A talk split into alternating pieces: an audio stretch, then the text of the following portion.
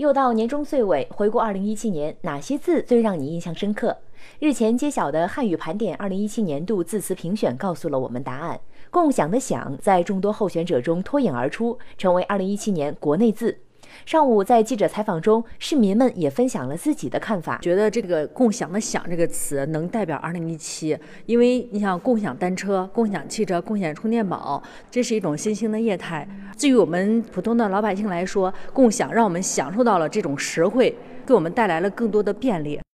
汉语盘点是由国家语言资源监测与研究中心、商务印书馆等单位主办。今年的评选活动在十一月二十号启动，经过网友推荐和专家评选两大阶段，从网友推荐的数千条字词中选出了年度入围国内字、国内词各五个，并在十二月九号开启了网友投票的通道。截止到十二月二十号，“想”和“初心”分别成为得票最高的国内字词。二七区松山路街道丽都社区党群服务中心社工刘豪杰说：“对于一个人，对一个单位说，我觉得这个初心都是非常重要的。作为社工师呢，我们也是一直秉承着不忘初心、砥砺前行的一种理念，把自己有限的青春年华奉献到我们无限的为社区居民服务的过程中来。我觉得这个就是作为一个青年社工，作为一个青年志愿者，最应该保持的一份初心。”